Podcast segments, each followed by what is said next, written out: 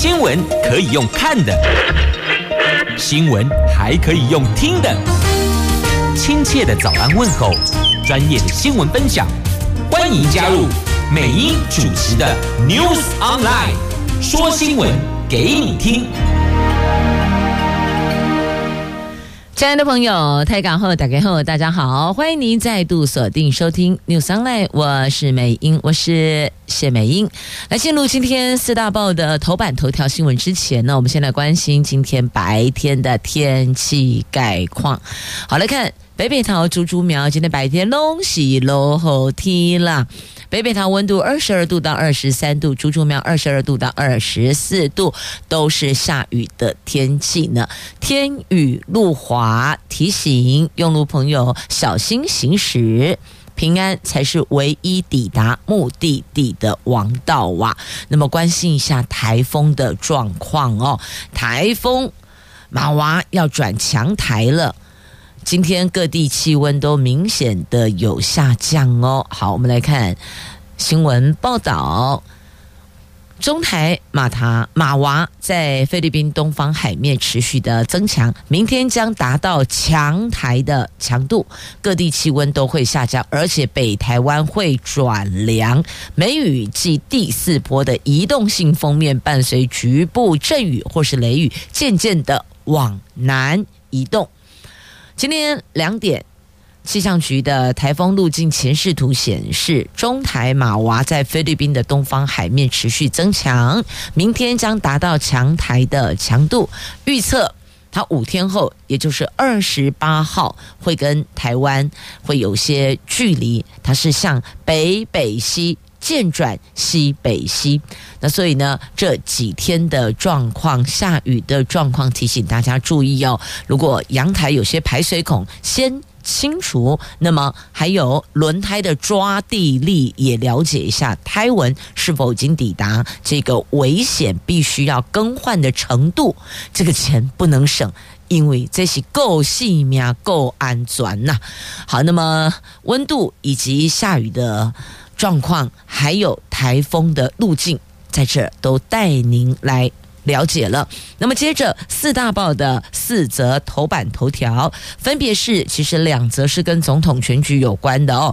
只是一个是蓝绿对打，另外一个是民调。好，那么中时头版头是蓝绿对打，这侯友谊火力全开，要赖清德讲清楚，因为。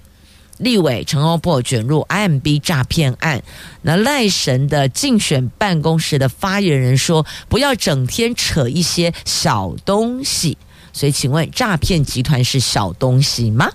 好，联合报头版头条是二零二四总统大选的最新民调，侯友谊的支持度下滑五个百分点，侯友谊百分之二十四，紧追赖清德的百分之二十八，柯批百分之二十二。所以现在看来是蓝绿白三脚督三强鼎立呀。自由时报头版头条。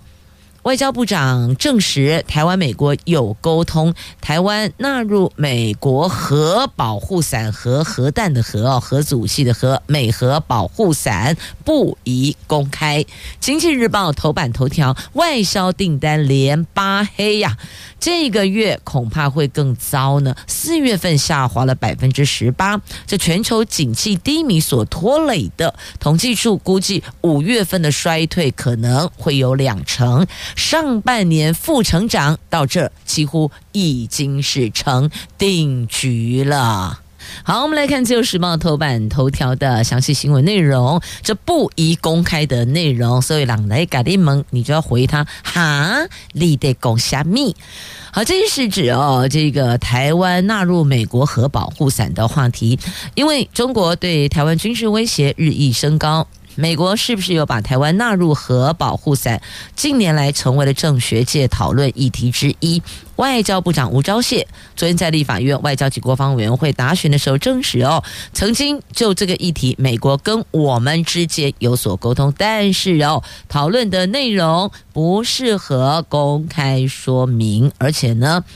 美国行政部门目前并没有表态关于动用核武强化护台核阻力，他们并没有表态，就是不哭不笑不点头也不摇头，就有点像刚武克群一样，哈，立得功小。好，这是民众党立委邱成远在立院质询的时候说呢，这一次哦，G7 峰会设在广岛，有另外一层意义。这个意义就是要诉求这个裁减核武的议题。会后也发表联合文件《广岛愿景》。这份内容指中国发展核武缺乏透明性，对世界还有地区来讲是忧虑，也借此呼应台湾海峡安全的隐忧，以及中国对台湾其实也存在核武的威胁。那我们是不是争取美国把台湾纳入核武的保护伞？对此，吴钊燮说，这个问题确实很重要，也的确跟美国之间就这个议题有所沟通，只不过呢，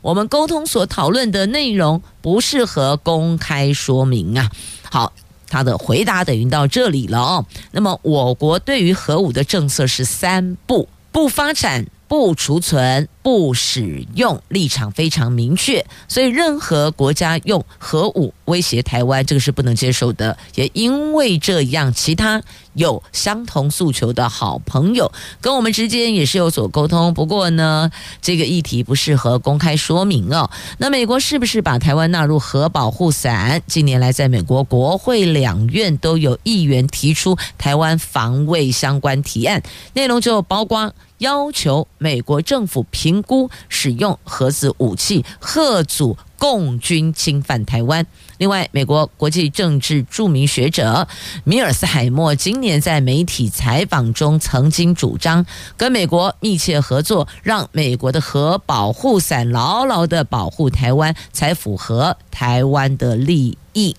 好，这个是在今天《自由时报》头版头条就。所谓的核保护伞，美国核保护伞哦，跟台湾的这个关系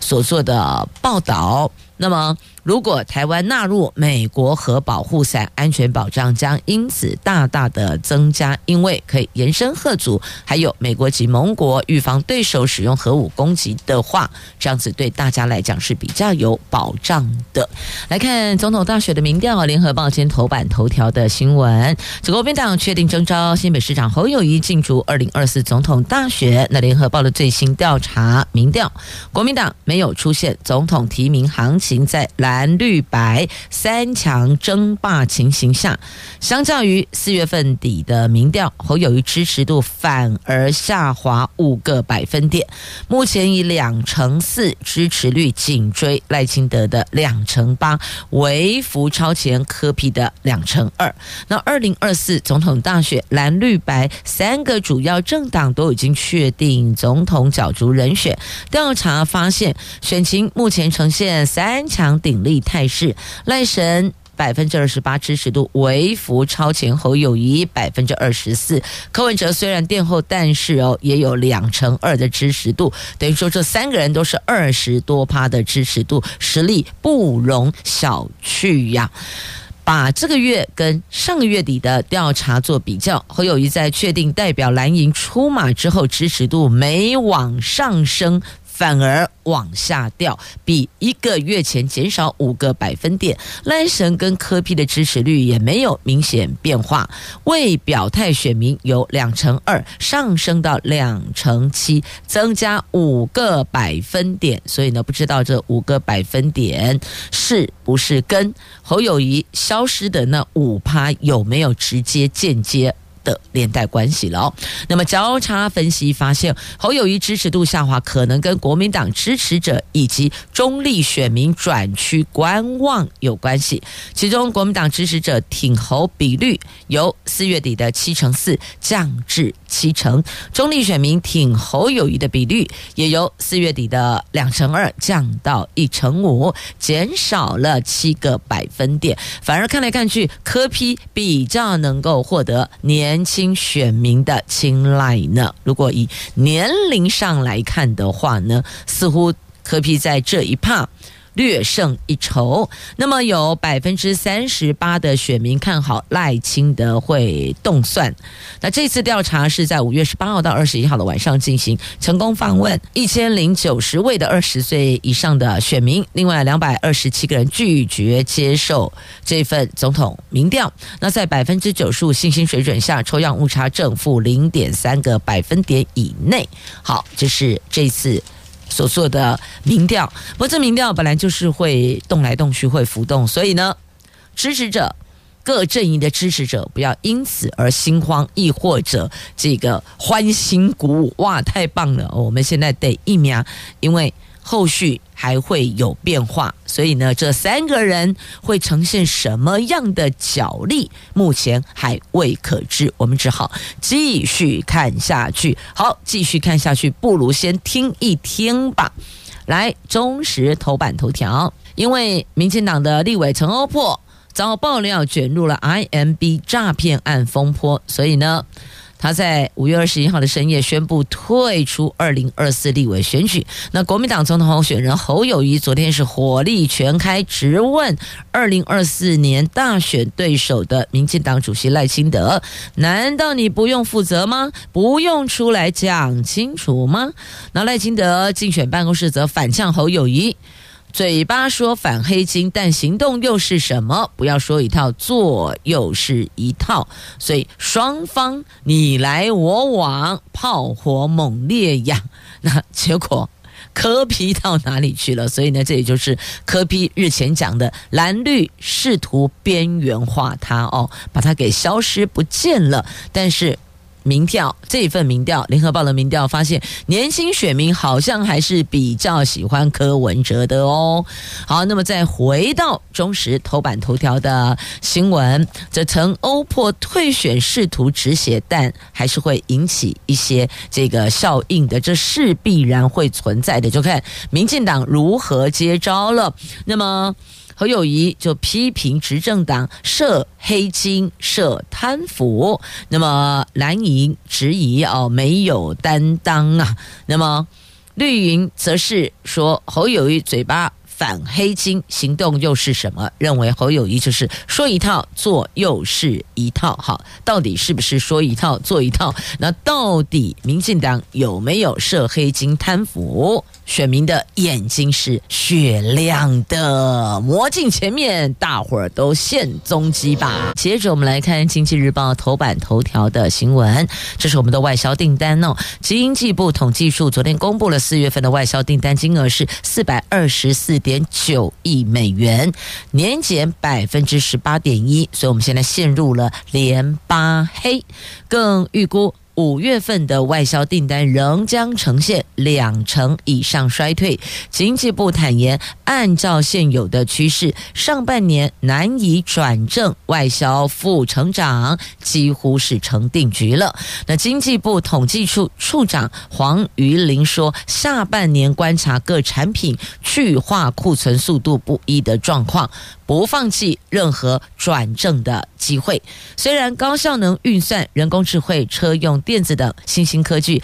持续的扩增，挹注接单的动能，但是哦，这两国战争，俄罗斯、乌克兰呢，战争陷入焦灼，还有通膨升级压力还是存在，以及。美国、中国科技战持续，这一些都加深全球经济下行的风险，恐怕制约贸易成长动能，影响外销接单的表现。后续仍必须持续观察，审慎应应啊。好，这个就是外销订单连八黑，上半年负成长。定局了，就看下半年有没有机会转正啊！好，那么再来看欧盟开闸，Meta 写下被罚款的天价记录，欧盟开罚十二亿欧元，换算台币三百九十八亿呀，因为他们踩到了隐私这一条红线。我们来看，在《在经济日报》以及《联合报》头版版面都有报道的这一则新闻。脸书母公司 Meta 因为向美国发送了欧盟的用户资讯，所以呢遭到欧盟隐私监管机关处以十二亿欧元，换算台币三百九十八亿的罚款，这个创下了欧盟隐私权罚款的最高金额。对此，Meta 发表声明说，将对欧盟这项裁决提起上诉，包括这一笔。不合理而且不必要的罚款，而且会透过法院寻求暂缓执行这些命令啊。那爱尔兰数据保护专员是欧盟最高隐私监管机关，裁决认定 Meta 旗下的脸书多年来一直在他们位于美国的伺服器非法储存有关欧洲用户的资料，而这些资讯可能会被美国间谍机构取得。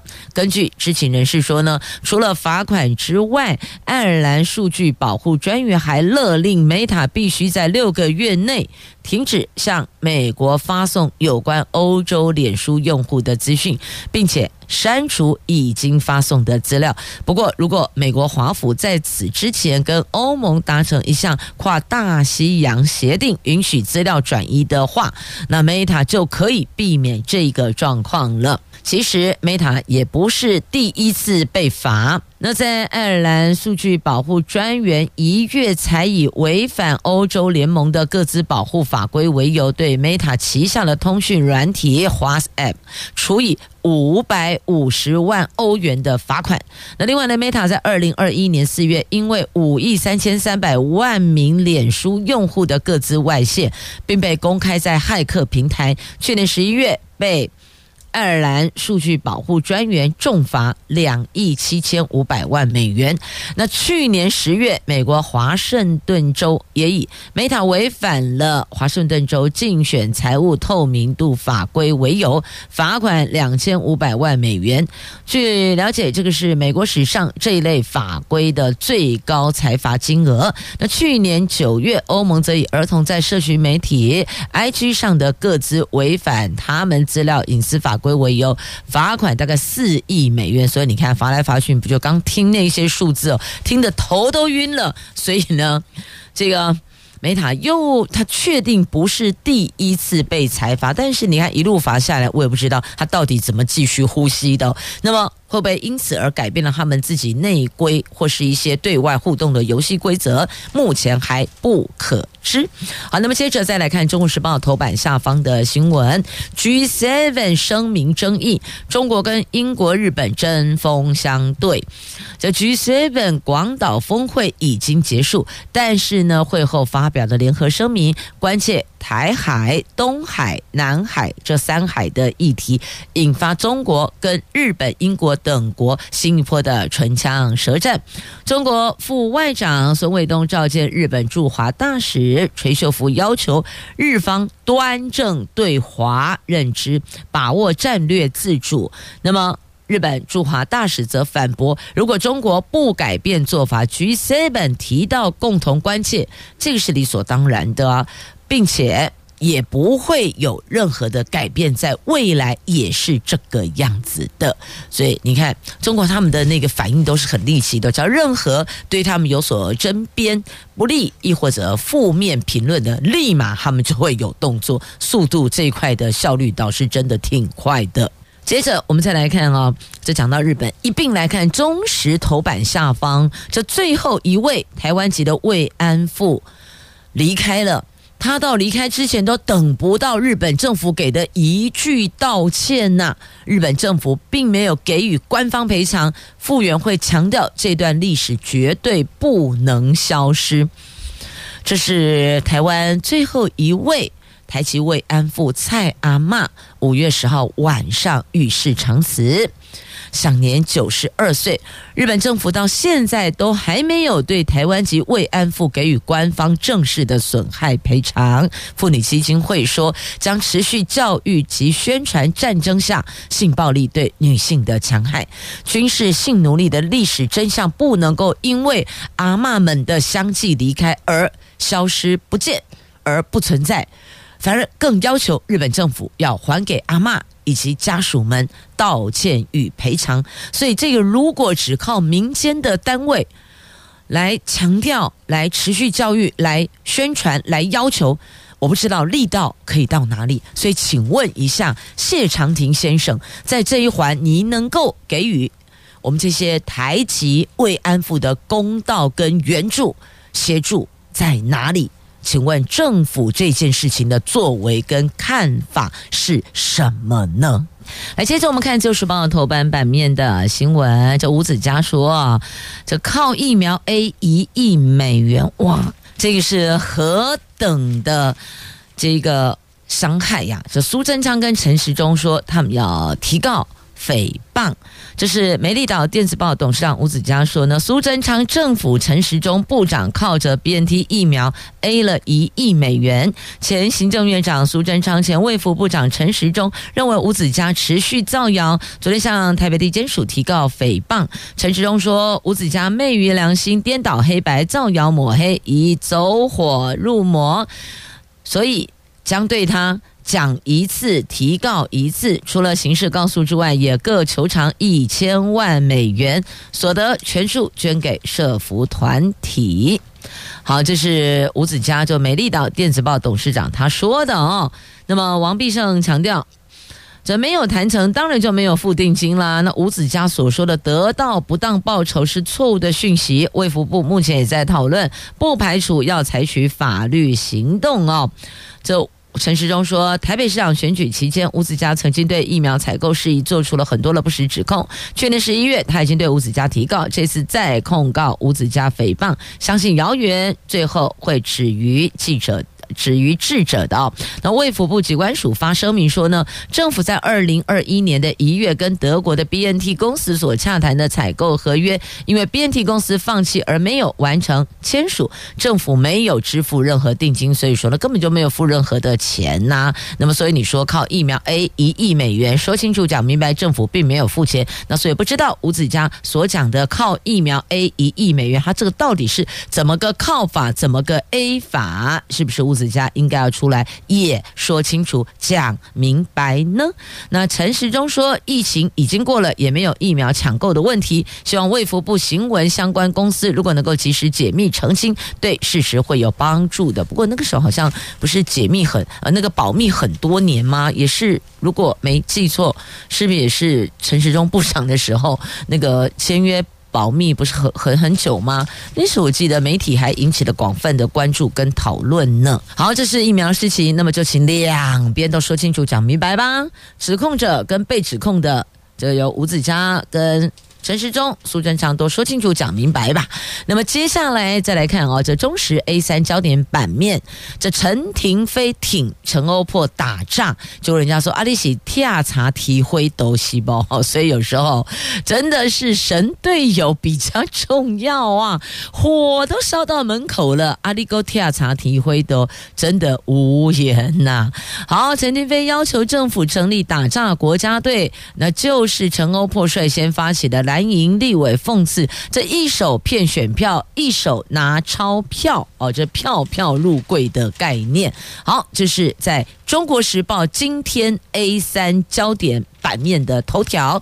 详情您就自行翻阅了。我们这继续要告诉您哦，这个很多掐逃掐簪，不管是火车还是高铁。或是捷运，或者是客运公车的车站哦，现在很多地方都有执行科技执法了，增加科技执法，所以提醒您要当心，要留意。无论你是北北桃还是竹竹苗，都要小心留意，因为车站最常堵车来接人的很多，所以呢，这个区块桃园要在高铁站增设科技执法，六月十五号开始。违停三分钟就开单哦，就没什么好说的。超过三分钟就开单，警方将建制在一号门、八号门，呼吁民众多利用周边三十分钟免费停车的措施，避免挨罚。这因为呢，警方在执勤的时候，常常因为驾驶说：“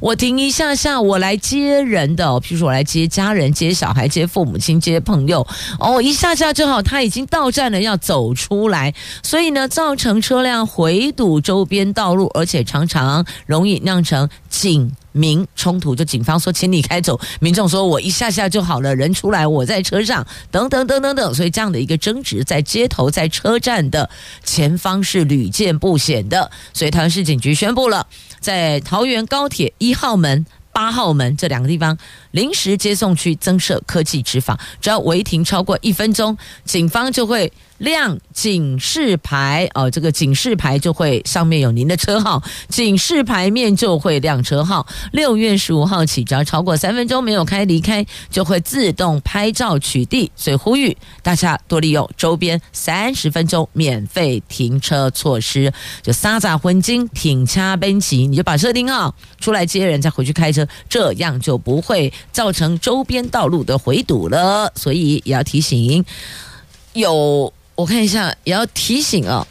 新北、台北、新竹县市跟苗栗的听众朋友要当心，所有的火车站或是高铁站或是捷运站或是公车站周边，常都会有类似这样的一个状况哦。好，那么接着再回来，我看一下啊，呃，看这一则好了哦，这挺开心的新闻哦，台湾水果酿果酱。高雄青农再次获得日本的金赏了。高雄青农刘彦文为了照顾罹患罕见疾病威廉斯氏症的孩子，所以呢，以台湾水果自制副食品，进而开发果酱，连两年夺下国际大赛的金牌、银牌奖。近年来又获得日本的世界柑橘果酱日本大赛一金一银两铜的大奖，让更多人借由果酱品尝台湾水果的不同。同风味一样，而且他还推行公益礼盒，帮助罕见疾病的孩子。本来是从照顾自己的孩子出发的，也能够造福更多的朋友。而且，其实台湾水果真的很优质哦。但是，水果它只要一采摘下来，它就有一个非呃有一个这个呃赏味期限。过了赏味期限，水果就不新鲜了。因此呢，在这一环上面，如果可以，可以，可以哦，可以把它转换成果酱，也是不错的一个这个销路的。大家也可以参考一下，也是挺不错的。今天。智慧新都在桃园，我们要关心青年朋友，邀请桃园市政府青年事务局局长侯嘉玲侯局长，局长好，美玉员你好。今天节目中要关心的是哈，现在很多年轻朋友都关注的电商平台的崛起，请问在这一环，我们青年事务局是不是也有一些相对应的类似青创基地，协助青年朋友呢？是的，青年局未来将陆续设置主题性的青创基地，包含电商基地、A 八加速器、中路加速器。其中电商基地呢，预计在今年六月份底会在中路四号的社宅成立。除了协助批发零售中小企业上架之外，也辅导青创团队上架政府新创平台，借由政府平台提供青创团队产品服务另类的行销通路。那在电商基地还有提供哪些的资源呢？有硬体、软体的资源外，硬体的部分，中路四号基地面积有一百坪，规划有六处空间，包含会议室、洽谈室、电商辅导室、直播室、摄影室、展售场地、互动交流区等，提供清创和批发厂、零售商务来使用。在软体资源方面，针对民间政府的在着手，民间部分未来将与知名的电商平台，例如 Momo 啊、虾皮等。合作开设桃园电商专区，辅导桃园市批发电商上架桃园电商社区。透过桃园的电商专区呢，整合行销及电商平台本身的客源跟知名度，拓展店家呢多元的行销通路。政府方面呢，也辅导青创团队上架相关的新创采购平台，例如什么台湾与市集、新创采购网等。将具备数位型的基地的清创团队上架于云市集，透过这个平台，让民间中小的店家呢找到适当的数位平台技术，以政府的平台协助清创，将优质的产品提供给政府跟民间使用。所以等于说哈，我们在。电商平台崛起，给予青年朋友青创基地，给他软体跟硬体的协助，给他们资源，让他们能够在这一环也能够融入。那是不是等于说，提供给青年朋友在职涯发展上有更顺遂、更便利的协助的资源了？是的。青年局将整合青年所需要的职涯资源，推出了职涯课程、职涯体验、实务训练及就业媒合四合一的青年职涯一条龙的服务，帮助青年职涯发展、媒合就业。在职涯课程方面，哈，青年局将提供四十堂与青年发展职业求职相关的实体课程，像写履历啊、简报等攻略等，同时也会邀请各行各业的业师来当讲师，分享产业的。经验及必备的技能，让青年可以利用这两小时的课程呢，得到所需要的技能跟认识产业。这是课程的部分，但呢，很多朋友都说，听说读写之外，有没有实际可以去 run 一下，实际去体验呢？我们今年特别办理了五十场的一日体验活动，透过青年实际参访企业的内部，进行实物的实作跟体验。让青年对于职场的环境呢、产业的趋势有更进一步了解。体验企业将青年有兴趣的热门产业，例如什么，包含航空业、旅游业、科技业、文化创意产业及网络媒体相关的行业等。其中也会将我们新创的产业，让青年能够体验时下最夯的元宇宙、VR、AR、5G 的技术，感受到科技的创新与进步。这个是体验方面，我们还有实务的训练。一日课程之外，青年局将提供让青年可以利用寒暑假来空档到企业的内部做实习的体验生活，帮助青年累积经验、求职加分之外，本年度也会包含新创的类别。青年局将会结合辅导的青创团队，提供本市大专院校的青年实务的训练之外，让青年能够认识新创团队的技术及不同传统行业的新创氛围。那最后是不是还是得走到媒合啊？当然，这是非常重要的。今年呢，我们也跟全国性的人力资源平台合作，建立一个属于桃园区的职缺网站，提供至少八百个职缺，让青年线上投递履历，并办理十场的线上媒合会及十五场进入校园的推广活动，借此媒合，让桃园青年人才与在地的优质企业打造一个青年就业的快速通道，让想要找工作的年轻朋友可以进到他能够发挥所长、发挥所学的企业，而企业也因此有了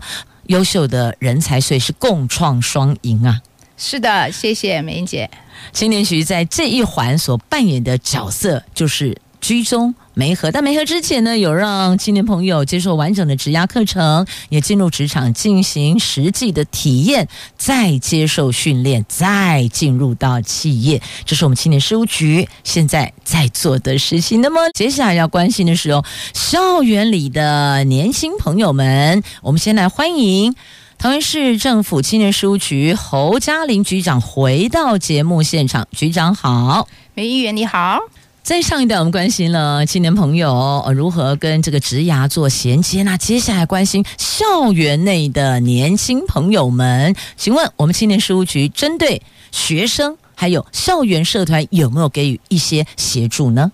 青年局为了鼓励青年发展多元，鼓励具有梦想及创造的青年提出自我实践，有成立一个校园。社团资源中心提供资源来运用，呃，只要在人力的培力或公开竞赛呢，或是公开公共的演绎呢，还议题的倡导等，可以协助补助。青年局呢会提供学生跟社团来做辅导的资源，例如，呃，辅导学生申请的社团补助或免用场地等租借，也关怀社团的发展经验，并协助社团串联及跨校的活动。比如说跨校活动呢，我们今年就有办五场。第一场已经于三月十二号在平镇的新市公园办理华乐哈街头文化节，把年轻人喜爱的滑板啊、涂鸦、热舞啊、嘻哈的主题，将近有超过十五校、二十五社，共有三百个喜欢街头文化的同学们共同参与。现场进行了饶舌歌曲演唱、滑板切磋技能，还有街头艺术等现场的喷漆涂鸦、热舞魅力。表演展现桃园校园多元创意啊，所以这个滑热哈街头文化节，滑就是滑板，热热舞，哈是嘻哈，是的，取年轻朋友现在最聚焦、大家最热衷的这种活动哦，让孩子们、学生们愿意来参与、来加入。那么，针对社团有没有协助给予一些干部的培训啊、训练呢？我们每年都会透过暑假来办理哈，包含什么？让社团的干部呢，可以包含职涯的探索啦、团队的建立啊，跟领导力的课程，让他透过这样的领导一个课程之后，让他们凝聚力更强，更可以在我们未来的职涯规划会有更进一步的发展。好，这是针对。校园社团要给予干部一些基本的培训啊，那他才知道说呢，会议的流程、活动的办理哦，这细节细项项目有哪些？那接着我们进入茶会的进行，而且。在茶会的过程当中，还可以有一些交流，有一些资源的互助互通。是的，因为我们想说，有时候同学们的时间上没办法允许到我们局内来交流，那我们透过进入校园做一个交流茶会，来说明青年局相关的政策跟资源，包含了哪些呢？国际职工、基地课程，还有社团推广服务等，详细的说明社团的补助申请的方式跟场地的借用方式，直接以社团的干部来面对面，给予青年第一线的解决问题跟服务的窗口。所以至少了解怎么样找到资源，然后给予最有力的协助。对，像我们已经在三月份已经到大园高中啊、平镇高中啊、杨梅高中啊已经办过了。我们五月三号南坎八中来办理，未来也会将陆续在。桃园的各行政区办理推广，有这样的一个推广，还有社团学习活动的成果展。是的，我们在年底会办理一个校园成果展，邀请社团青年展现自我。青年局将表扬充满热忱的社团青年，表扬类型有包含哪些呢？热忱的办理社团活动，还有勇于突破困境，积极的宣导青年的社团。校园社团也将邀请校方、家长、民众认识青年投入校园社团的多元发展成果，所以让孩子们从校园就开始有一个基础的能力的养成，然后比较有概念。那么如果进入社会，亦或者从高中进入到大学，你比较能够衔接，因为大学社团活动好多。是是，所以我们现在开始深入高中生，让他们的更进一步在职业观提早做准备。嗯，好，这高中进入大学，那大学毕业之后两环一个。升学，一个就是进入职场就业嘛。那么我知道，我们桃园市政府青年事务局有开办了很多个创生基地来扶持青年团队。是的，今年比较不一样，会在今年会在十月份做一个呃创生部分的地方创生的部分推动。那主要我们是负责青年团队推展的永续城市。一百零七年我们就开始推展这个永续发展的方式，最高可以。得到奖金有一百万的奖励哦，而且在一百零九年，我们也获得青年署指定的北区新据点的执行单位。北区有北中南区之外，我们还有七个县市跟我们一起。为了协助青年投入地方创生，青年局将建立短中长期的辅导方式，协助青年投入地方创生。那在短期的部分、跟中期的部分、长期的区块，我们又是如何给予协助的？好，短期的部分是一次性的主题活动的社会参与补助，支持本市呢涉及就学或就业在青年推广的活动、社区或是返乡服务等方案，针对青年的公共事参与。与地方创生相关的议题部分，青年局都给予两万到十万的补助，提供青年参与公共事务。在中长期的陪伴，青年局会推出地方创生竞争型计划，透过计划的补助，每团队最高可以来到一百万奖金。每年遴选十五组青年组成的行动团队，鼓励团队以 SDGs 十七项的指标作为主轴，用创意的方式将地方的传统产业重新诠释，并办理相关的主题活动。今年更以桃园特色新增的原乡创生、里海共生两大在地议题，遴选出十五组团队，在四月十一号举行揭牌活动，鼓励青年勇敢逐梦，为地方永续发展一片心力。这是在我们青年事务局哦，透过创生基地来协助青年朋友能够推展永续城市。那我再把范围拉小一点。像我们也会运用社宅的空间建创生基地。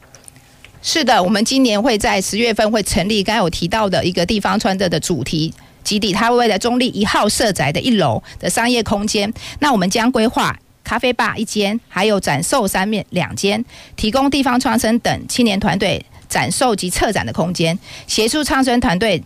产品能直接对于消费者验证市场的接受度，另规划基地内。及邻近的公园举办假日市集等活动，透过举办地方创生团队的展示啊、展售啊、主题课程啊、交流活动，跨域性领域做这些服务，让他们更显现出来地方创生的重要性。